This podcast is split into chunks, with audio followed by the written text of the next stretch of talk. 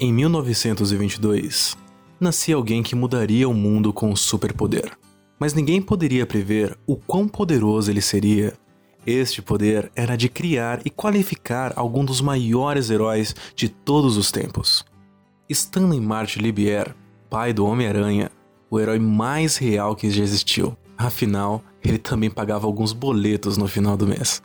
O Quarteto Fantástico o primeiro grupo heróico fazendo com que os outros corressem atrás dos seus próprios grupos heróicos. Os Vingadores, a incrível união de vários heróis independentes e com suas próprias HQs. E o que dizer dos X-Men? Heróis que escolheram defender uma humanidade que os teme e odeia. O Homem de Ferro, Thor, o Hulk e muitos outros.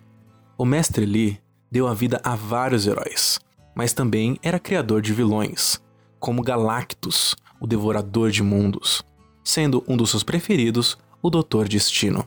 Afinal, o mestre não considerava vilão como um todo, a ideia de Doom transformar o mundo num lugar melhor, mas antes precisar tomá-lo.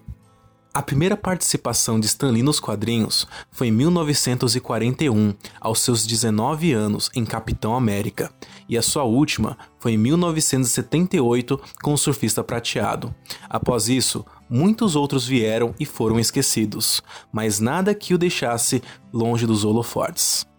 Ele ainda viria a ter uma estrela na calçada da fama em Los Angeles e inúmeras participações no universo cinematográfico da Marvel. Stan Lee nunca será esquecido. Criou incríveis personagens e foi coautor de vários outros. Esta é uma pequena homenagem ao grande mestre do entretenimento, que estará sempre presente nos corações dos nerds mundo afora.